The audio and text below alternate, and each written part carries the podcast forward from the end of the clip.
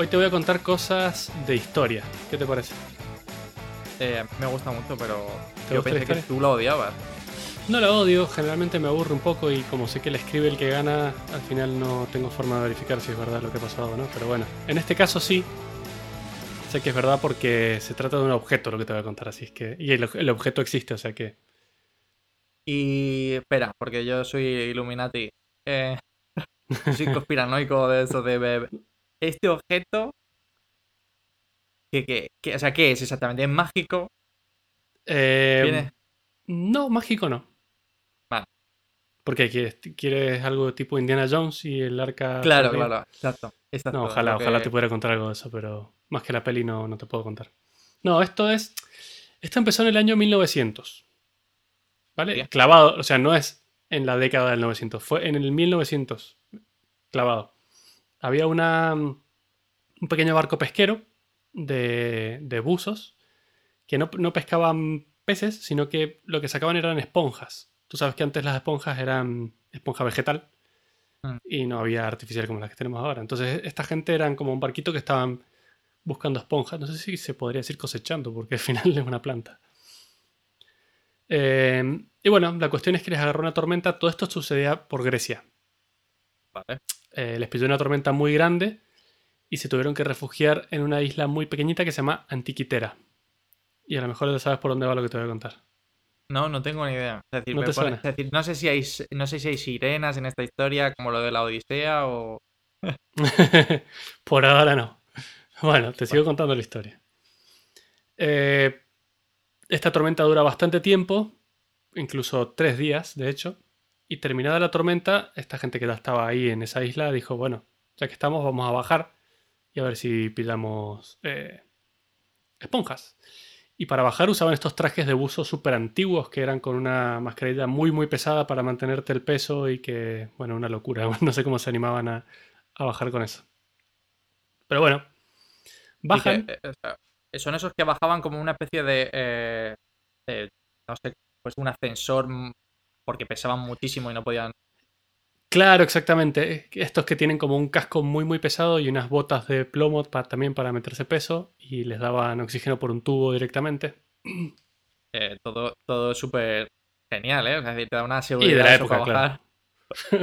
Imagínate ¿eh? arriesgar tu vida de esa manera para ir a buscar esponjas. Pero bueno, temas aparte. Eh, dijeron, bueno, vamos a bajar porque en esta zona siempre hay, a ver qué tal.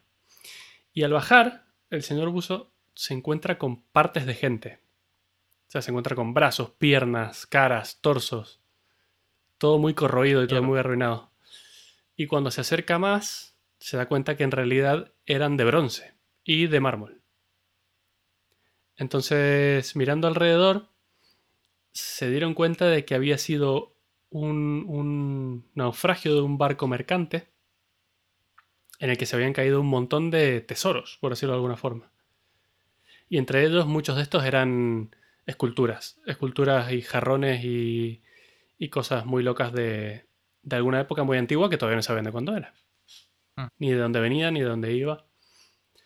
Pero bueno, eh, para que sepas, es el mayor cargamento de esculturas de mármol y bronce que jamás hayan encontrado incluso hasta el día de hoy, ¿vale?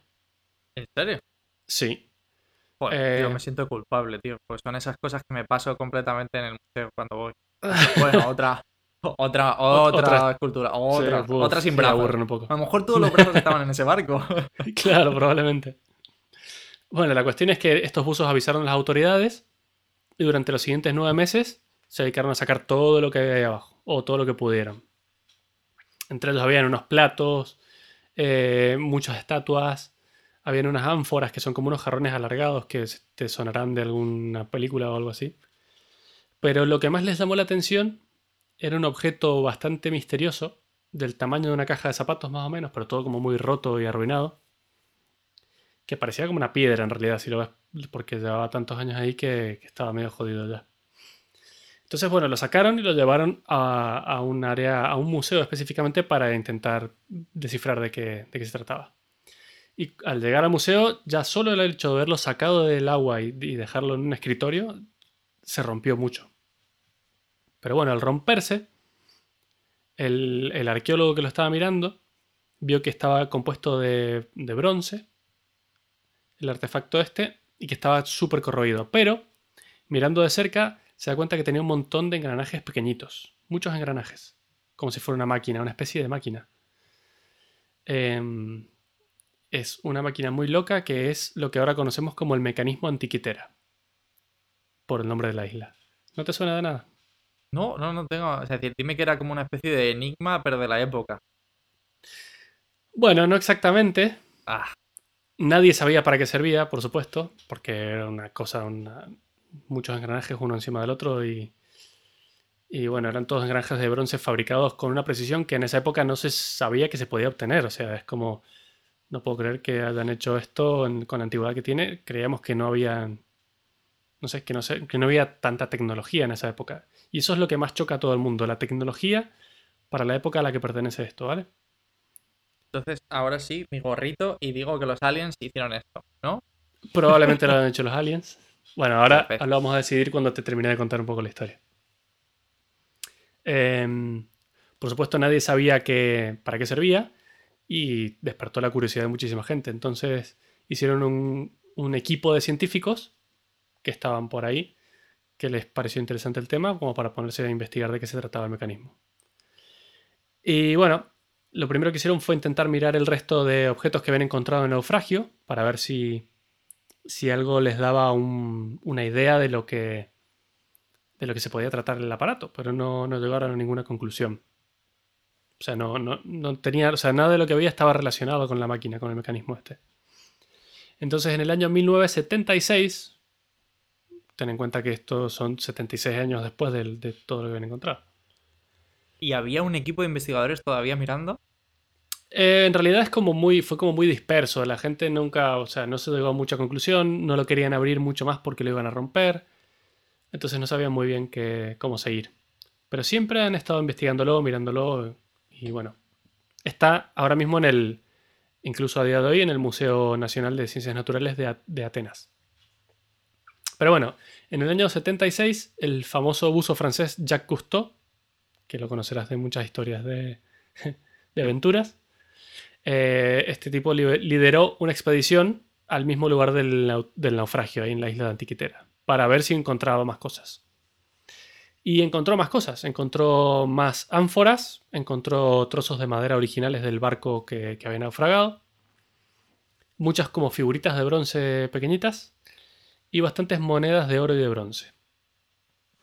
Eh, estas pistas, por lo menos, eran para saber potencialmente en qué época había sucedido, por lo menos para tener una idea. Eh, la conclusión que sacó Cousteau fue que era una galera romana que traía tesoros de colonias griegas que había en el Mediterráneo, pero claro, en esa época habían estado conquistadas por los romanos, entonces básicamente los romanos estaban llevando cosas de mucho valor de las, de las colonias griegas. Y en la mitad, por lo visto en esa isla, es como una isla que, asoma pero no mucho y hace de veces de iceberg y habían, han habido varios naufragios en esa zona. Entonces, bueno, eh, las monedas en particular fueron examinadas por un experto en monedas, que ya sabes que es experto de, todo lo que se te ocurra. Sí, porque he visto muchas veces lo de Pound Shop. Claro, exactamente. Supongo que lo habrán llevado al pawn shop y ahí les habrán dicho. Pero bueno, la conclusión es que estas monedas eran de los años 70 o 60 antes de Cristo. O sea, desde hace 2000 años. O sea, pasaron 2000 años metidas en eh, el, océano. Claro, pero es que además... en el mar Mediterráneo. Pero es que además si lo piensas, el mecanismo tiene 2000 años, Adri. Eh, pero ¿cómo van a tener? O sea, engranajes de, hace 2000 años metidos en una caja de zapatos. Eh, es, una caja de... A ver, era una caja... Originalmente el mecanismo era una caja de madera que tenía el tamaño de una caja de zapatos, para que te hagas una idea. No, no, claro, claro. Pero bueno, o sea, me da igual. Los engranajes, estamos... Tenía infinidad de engranajes, estamos hablando de engranajes súper pequeños. Ahora entiendo por qué la... o sea, el interés de, los científicos en la caja. claro, todo el mundo estaba diciendo, pero Claro, ¿qué hace esta máquina? ¿Por qué? ¿Y, cómo hace dos mil años pueden hacer engranajes y entender estas cosas? Cuando pensábamos que estaban creyendo en las mulas. creyendo en profetas y cosas así. Pero bueno. Eh, Lo que hicieron fue también llevar una de las ánforas a otro especialista en ese tema y dijeron efectivamente que era de entre 60 y 70 años antes de Cristo y que tendría que haber sido un cargamento muy grande y muy importante porque dicen que esas ánforas iban llenas de vino y de aceites. Entonces era como un cargamento muy grande y, y muy valioso por lo visto. Pero bueno. Entonces, claro, en esa época se hicieron varias radiografías del mecanismo para ver la parte interior y, a ver en qué estado se encuentra, porque desmontarlo significaría la destrucción total del, aparato, no lo podía desmontar porque se, casi se deshacía. Pero claro, con las radiografías de la época se podía ver algo, pero no te creas que mucho. De esas radiografías se concluyó que el mecanismo constaba de 27 engranajes, en una disposición bastante complicada, todos como muy apretados uno encima del otro, como si fuera un reloj, hmm. pero bastante más complejo. Eh, y bueno, contando la cantidad de dientes de cada uno de los engranajes, pudieron hacerse una idea más o menos de cómo se movían al menos los que podían ver. Eh, concluyeron que era algún instrumento para navegación o algo astronómico para hacer seguimiento de, cuerpos celestiales o algo del estilo, pero no lo podían saber del todo. Y lo raro es que no había registro anterior que indique que una civilización griega estaba tan avanzada. Ni que habían hecho... Acabo de recordar para que, ah. que es. Joder, qué bueno, ¿verdad? A ver si es lo que, si es lo que Ahora sí. te estoy contando. Em, pero claro, no había, no había registro ni siquiera de, engranajes o de cosas de, que daten de una época tan antigua. De hecho, si lo piensan los griegos, mira si estaban avanzados, que fueron los que fundaron las bases de la matemática, de la geometría. Y bueno, tal como, como la conocemos hoy. Acuérdate de Pitágoras, por ejemplo. Euclides, que es básicamente sigue siendo toda la matemática que vemos en dos dimensiones. Claro, exactamente. De hecho, basándose en esos conocimientos, fundaron también la astronomía y lograron calcular los movimientos del Sol, la Luna, de varios planetas que, bueno, en su momento se creían que era que todo giraba alrededor de la Tierra, que era geocéntrica, pero no, no, sabían que no era así exactamente. Pero tenían un montón de ideas, incluso podían predecir y calcular sacando cuentas las posiciones de todas estas cosas. Entonces, bueno, inspeccionando el mecanismo, se creía que la función era la de predecir el movimiento de cada uno de estos astros. Y de ser así, se podría considerar el primer ordenador del mundo, porque es ah. un aparato que, puede calcular y predecir y simular cosas. ¿Verdad? Entonces, bueno. Eh, se supone también que eran capaces de simular las fases de la Luna para poder eh, como predecir dentro de cuatro días qué fase va a haber. Entonces lo podían calcular con este aparato. Porque para ellos las fases eran muy importantes para hacer plantaciones, festividades religiosas y un montón de cosas. Siempre se miró mucho la luna, las fases en las que estaba y todo ese tipo de cosas. Sí, totalmente cierto. Pero bueno, eh, obviamente sabían que, que, eso no era todo porque no habían podido descifrar la función del resto de engranajes. Habían, o sea, esta parte de la luna es solo un, una parte del mecanismo, pero había un montón más de engranajes y de cosas que no sabían para qué funcionaban. Em, entonces lo que decidieron hacer es hablar con una empresa de, que hacía rayos X, eh, que al principio no estaban convencidos porque dijeron, no, no tenemos esa tecnología. Y de esto te lo estoy comentando lo de esta empresa será por el 2000 o por el 2000 y algo, ya bastante más avanzado, una época, una historia bastante reciente.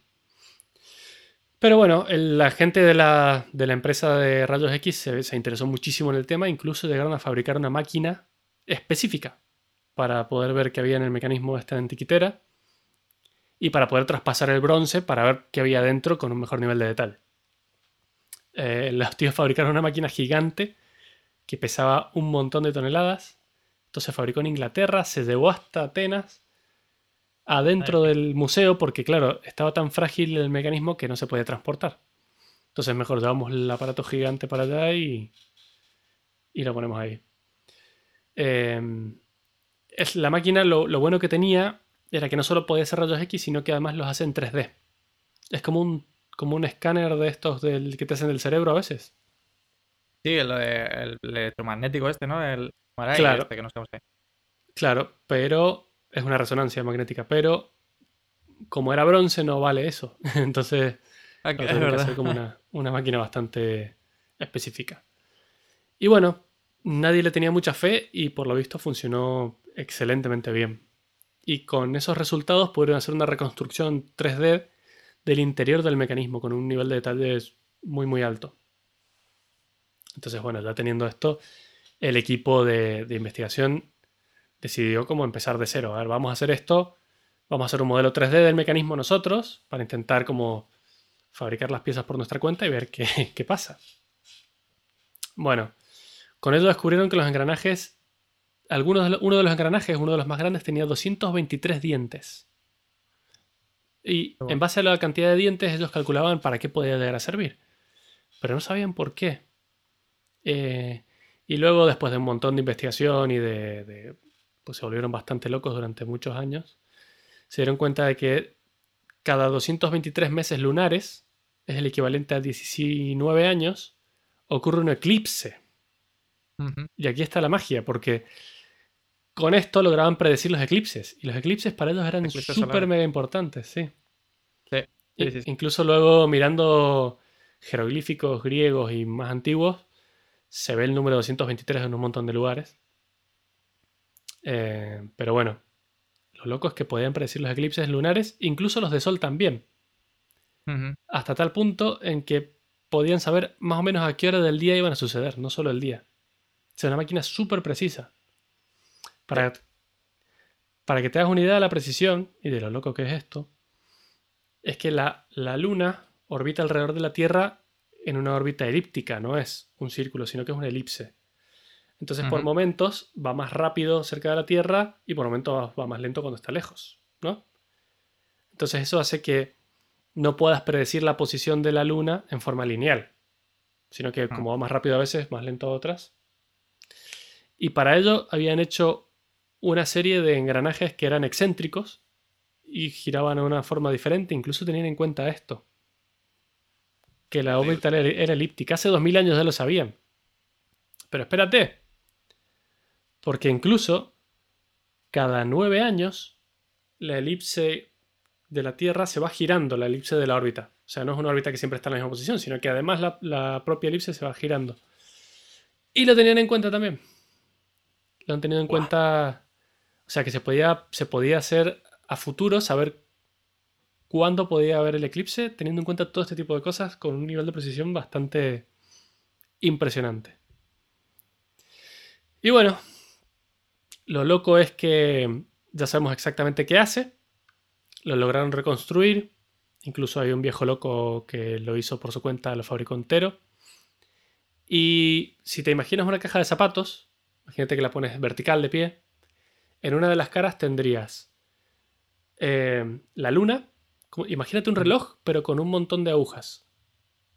Tienes una aguja por cada uno de los cinco planetas que conocían en ese momento, que eran Mercurio, Venus, Marte, Júpiter y Saturno. Tenías una aguja por cada uno de esos.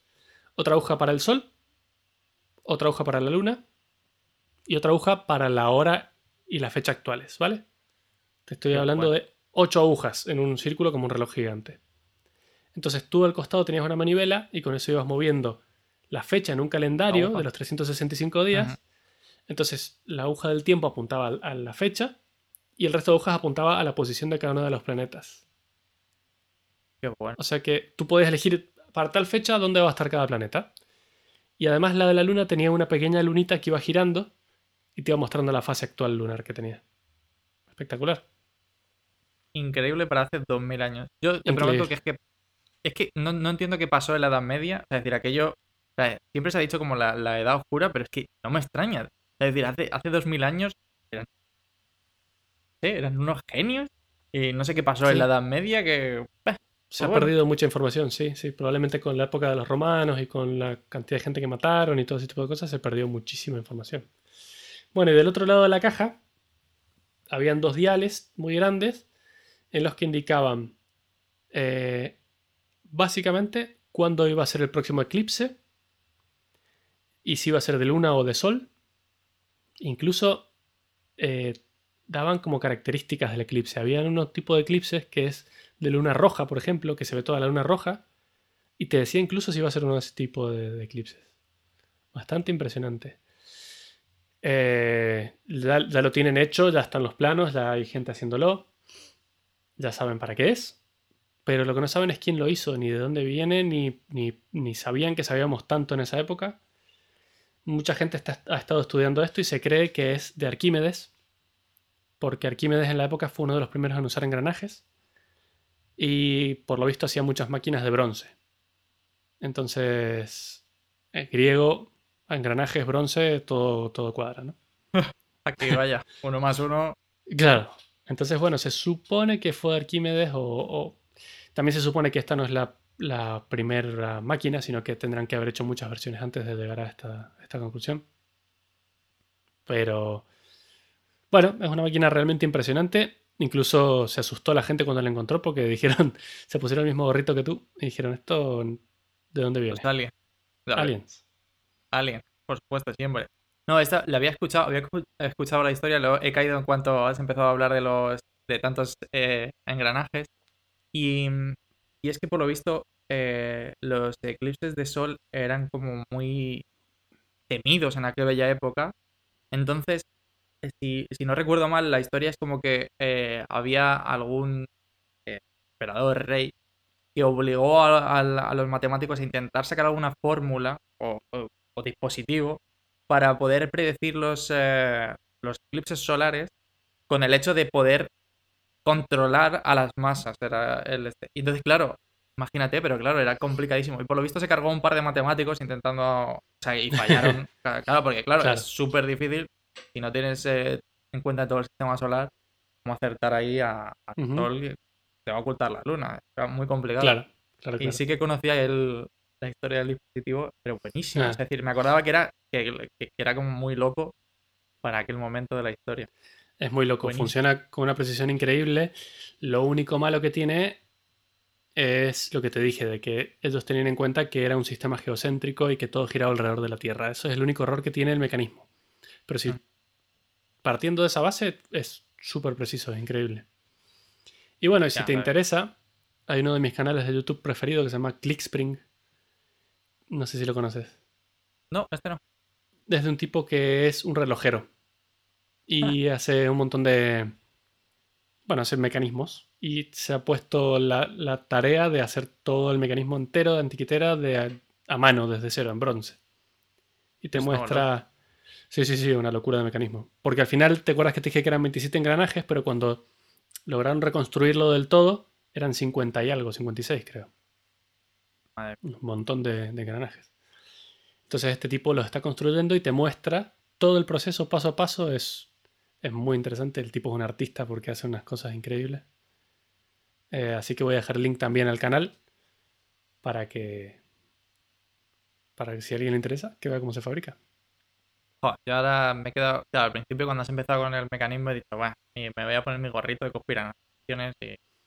no. Ah, ah, ah, me he quedado ahí con. Claro, te habría gustado que, que sea algo más místico, ¿no? Más Indiana Jones, claro. Más una calavera de cristal perfectamente pulido. y Eh, bueno, no, si me sí, preguntabas no, hace es- 30 años, a lo mejor era más místico. Hombre, ya te digo. O sea, tú piensas. Si con suerte. Bueno, no, mentira. eh, Estamos hablando de que en el 75 ya habíamos llegado a la luna, ¿eh? Ah, Pero en el 79 bajó ya Cousteau a ver esto, o sea que... Ya, ya, Sí, sí, que claro. O sea, e- es increíble cómo, cómo de puertas hacia afuera, hacia el espacio, o sea, es decir, conocemos realmente poco y todo lo que conocíamos de simplemente analizando el cielo, ¿eh? O sea, me parece, me parece curioso.